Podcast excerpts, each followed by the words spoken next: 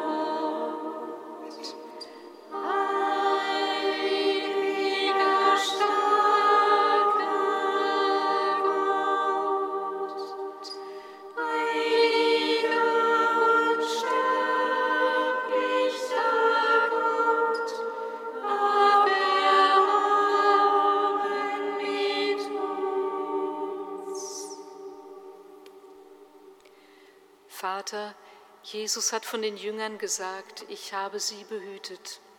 Im Vertrauen auf seine Gegenwart beten wir zu dir.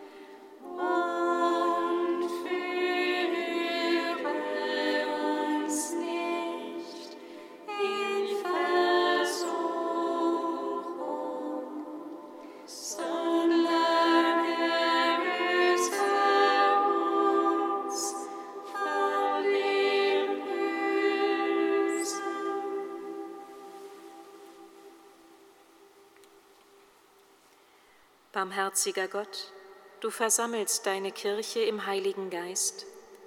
Gib, dass sie dir von ganzem Herzen dient und in aufrichtiger Liebe die Einheit bewahrt. Darum bitten wir durch Jesus Christus, unseren Herrn. Amen. Singet Lob und Preis. Amen.